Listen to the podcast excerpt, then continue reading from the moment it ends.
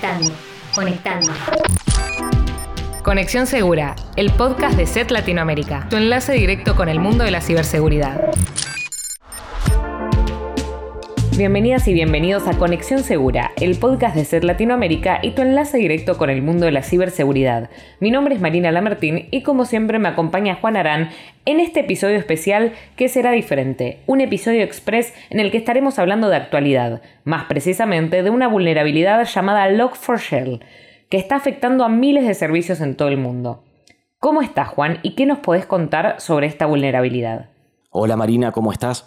La verdad que, bueno, muy atento a lo que está transcurriendo porque, bueno, digamos que la semana pasada se conoció públicamente un exploit para esta vulnerabilidad llamada Log4Shell en una tecnología denominada Log4j, o sea, utilizando un juego de palabras, eh, que generó gran repercusión debido a la severidad de la vulnerabilidad. De hecho, eh, recibió un puntaje de 10 sobre 10 en la escala de severidad CBCS y además, a partir de, la publicación del exploit, en los días posteriores se fueron transcurriendo diversos hechos. Eh, que dan cuenta un poco del interés de los atacantes, eh, porque si no entiendo mal, ya nos dirán nuestros especialistas, eh, es una vulnerabilidad de fácil explotación y muy ampliamente utilizada la tecnología vulnerable, con lo cual eh, está generando gran repercusión y bueno, ya vamos a ver el impacto que tiene, el alcance y qué es lo que podemos esperar de esta vulnerabilidad. Exactamente, Juan. Para entender entonces qué características presenta esta vulnerabilidad y cuál es la mejor forma de protegerse, nos acompaña una invitada muy especial que ya ha estado con nosotros en otros episodios. Ella es Cecilia Pastorino, Security Researcher del Laboratorio de SET Latinoamérica. Para más información sobre el episodio de hoy, visita nuestro sitio web, eset.com barra también puedes visitar nuestro blog sobre ciberseguridad, willibsecurity.com barra la es. Conexión Segura, el podcast de SET Latinoamérica y tu enlace directo con el mundo de la ciberseguridad. Bienvenida Cecilia, gracias por acompañarnos nuevamente. La primera pregunta que te quiero hacer es ¿de qué se trata esta vulnerabilidad y por qué se está hablando tanto de este tema? Bueno, ¿qué tal Marina? Hola Juan, un gusto nuevamente volver a grabar estos capítulos que me encantan. Y respondiendo un poco a tu pregunta, este fallo consiste en una vulnerabilidad que se llama de ejecución remota de código. Si esto es porque le permite al atacante ejecutar código cualquiera sea en el servidor afectado. ¿sí? Y básicamente lo que, lo que hace esta vulnerabilidad es que, eh, digamos, se puede aprovechar a través de una conexión o de un protocolo que se llama JDNI y a través de un protocolo LDAP, que son protocolos de autenticación, ¿sí? lo que se puede hacer es ejecutar código remoto en el servidor que tiene esta librería afectada sin ningún tipo de autenticación y sin ningún tipo de eh, validación por parte del atacante. Entonces, al ser una vulnerabilidad de una librería que está siendo utilizada en muchísimos servidores y en muchísimos sistemas y aplicaciones, es sumamente crítica, ¿sí? porque no solamente permite la ejecución de código remoto, sino que es ampliamente utilizada. Y lo más peligroso y lo más curioso a la vez eh, de esta vulnerabilidad es la cantidad de formas diferentes que tiene un atacante para explotarla, ya que básicamente al ser una librería que es justamente utilizada para eh, los logs o los registros ¿sí? de los servicios, cualquier tipo de entrada o de texto que se pueda escribir en un archivo de log es un canal potencial de explotación de la vulnerabilidad. Es decir, que la creatividad acá de los atacantes no tiene límite. Em, escuché hablar también, o leí mejor dicho, que la vulnerabilidad es de fácil explotación y al mismo tiempo eh, se habla de, que fue catalogada con una criticidad de 10 sobre 10 eh, en la escala de, severidad. Eh, teniendo esto en cuenta, la facilidad y la gravedad, ¿qué es lo que puede hacer un atacante o un actor malicioso con esta vulnerabilidad? Bueno, como bien decís Juan, es una vulnerabilidad súper crítica y el hecho de que sea crítica tiene que ver con esto, con que son tantos los productos que pueden estar afectados y las aplicaciones y los servidores web que pueden estar afectados que realmente, eh, digamos, es, muchas las posibilidades que tiene el atacante. Y básicamente lo que puede hacer el atacante es a partir de, eh, digamos, introducir un texto vulnerable en un servidor de log, obtener un acceso a ese servidor y en poder empezar a ejecutar cualquier tipo de código. Por ejemplo, algunas cosas que ya estamos viendo es que hay códigos maliciosos, mineros de criptomonedas, por ejemplo, que aprovechan esta vulnerabilidad para instalar el minero en un servidor vulnerable y empezar a minar criptomonedas con los recursos de ese servidor. También estamos viendo que ya hay una variante de ransomware utilizando esta vulnerabilidad. Lo mismo para copiar el código malicioso a un servidor vulnerable y ejecutarlo y empezar a cifrar o bien empezar a hacer ataques como los que ya venimos viendo de movimiento lateral, es decir, explotar esta vulnerabilidad como una forma de acceso inicial y después empezar a moverse por otros, eh, digamos, equipos de la misma red. Cecilia, ¿y cuáles son los vectores de ataque que puede utilizar un atacante para explotar este fallo y realizar las acciones que mencionaste anteriormente? Bueno, como es justamente una librería de logs, ¿sí? básicamente cualquier tipo de acción que genere una entrada en el log puede ser un vector de ataque. Por ejemplo, en muchos servicios online, a la hora de loguearnos con un usuario o poner una, una validación o una autenticación incorrecta, eso va a generar un log en el sistema, donde va a quedar registrado que tal usuario se logueó o tal usuario intentó loguearse con una contraseña incorrecta, por ejemplo, y no pudo. Bueno, ese ya podría llegar a ser un vector de ataque, porque es una acción que genera un log en el equipo. Por ejemplo, hemos visto que eh, hay ejemplos donde eh, cambiar cierta configuración en un servicio también genera un log. Por ejemplo, cambiar el nombre del iPhone en el sistema de Apple en su momento generaba un log y era uno de los vectores de ataque que fue corregido. ¿sí? Entonces, Cualquier tipo de acción que pueda generar eh, que el sistema escriba un log ya es un vector de ataque. Por eso es que es tan amplia eh, la forma de explotar esta vulnerabilidad. Incluso también podría conducir al robo de información, aparte de las amenazas que mencionaste anteriormente, ¿no? Mineros de criptomonedas o otro tipo de malware. Sí, una vez que el atacante logra tener acceso al servidor, eh, ahí ya puede hacer lo que quiera, digamos. Una vez que el atacante eh, explota esta vulnerabilidad, lo que hace puede ser eh, dejar un código malicioso o puede ser dejar una shell, por eso el nombre de la vulnerabilidad Log4Shell, que le permite seguir ejecutando código en ese servidor o en ese equipo y empezar a buscar información confidencial o empezar a acceder a la base de datos si es que la hay, si es un equipo de base de datos.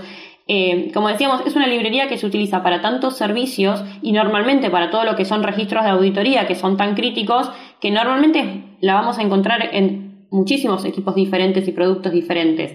Así que ahí va a depender mucho del contexto y del acceso que tenga el atacante a la información que pueda llegar. Bueno, justamente recién mencionabas que son muchos los servicios en el mundo que utilizan esta librería. ¿Se sabe el alcance, cuántos fueron afectados y cuáles servicios fueron afectados por esta vulnerabilidad? Bueno, hay muchísimos que han sido ya reportados, muchos servicios, por ejemplo, en la nube como Steam, Apple Cloud, eh, hay videos donde se muestra como Minecraft, el videojuego, también puede ser explotado con esta vulnerabilidad. Eh, hay algunos servicios también online de Amazon que están siendo afectados. Y bueno, en realidad todas las aplicaciones que puedan llegar a utilizarla, que son tantas, hay una lista publicada en GitHub que también pueden acceder a, través de nuestro portal willitsecurity.com, donde ahí están todas las aplicaciones que ya han reportado ser vulnerables o que ya han corregido esta vulnerabilidad. Incluso desde SET, sí hemos tenido que revisar nuestros productos y ya han sido verificados y confirmamos que no, no tienen la vulnerabilidad activa eh, todo lo que tiene que ver con nuestras soluciones de endpoint, nuestras consolas de Protect, nuestras soluciones de Mail Security y de File Security, todas nuestras soluciones de servicios en la nube, ¿sí? y también nuestros portales. Es muy importante para todas las empresas y para todas las eh, organizaciones que utilicen eh, esta librería que revisen, ¿sí? que no sean vulnerables. Y en este sentido, Marina, te aclaro hay ya algunos scripts que también tenemos publicados en nuestra publicación en We Security, donde explican cómo poder eh, mirar y cómo poder escanear la red, por ejemplo, en busca de esta librería, que simplemente tiene que ver con buscar un componente de la librería en Java. ¿sí? Entonces hay scripts que buscan este componente y nos alertan si es que lo tenemos y podemos llegar a ser vulnerables. Y también ya hay scripts de mitigación eh, para poder hacer algunas correcciones básicas, más allá de obviamente actualizar la librería. Es fundamental esto último que decías para que, bueno, las personas, usuarios, empresas, etcétera, puedan verificar eh, si están expuestos o no. Em, algo que me llama la atención, o no sé si me llama la atención, pero creo que es una señal un poco de, lo que es este, el impacto o, la preocupación que despierta esta vulnerabilidad es eh, lo dinámico que ha sido desde la publicación del exploit la semana pasada y todos los eventos y cómo día a día va cambiando. Eh, números como eh, el descubrimiento de una segunda vulnerabilidad o la cantidad de variantes del exploit. ¿Qué no podés decir un poco de, esta suerte de dinámica este, bastante fuerte que está ocurriendo?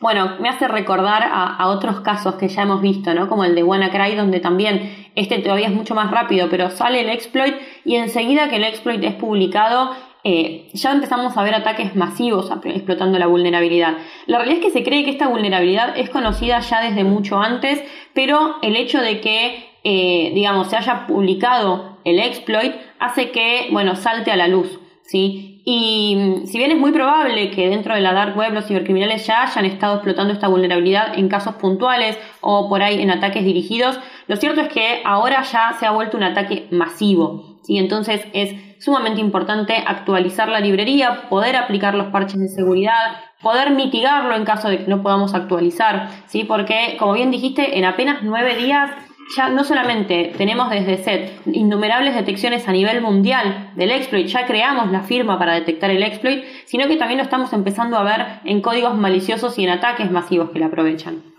Cecilia, ¿cómo ves el panorama futuro respecto de esta vulnerabilidad? ¿Va a ser algo fácilmente solucionable o seguiremos viendo consecuencias a largo plazo? Bueno, la verdad que si nos basamos un poco en vulnerabilidades anteriores, el panorama no es muy favorable, ¿sí? sobre todo si tenemos en cuenta que dentro de los top 10 de detecciones, sobre todo a nivel Latinoamérica, seguimos viendo exploits que explotan vulnerabilidades del 2012 o del 2017 eh, la verdad que una vulnerabilidad de este estilo que afecte una librería tan ampliamente utilizada, probablemente la sigamos teniendo en radar un largo tiempo más.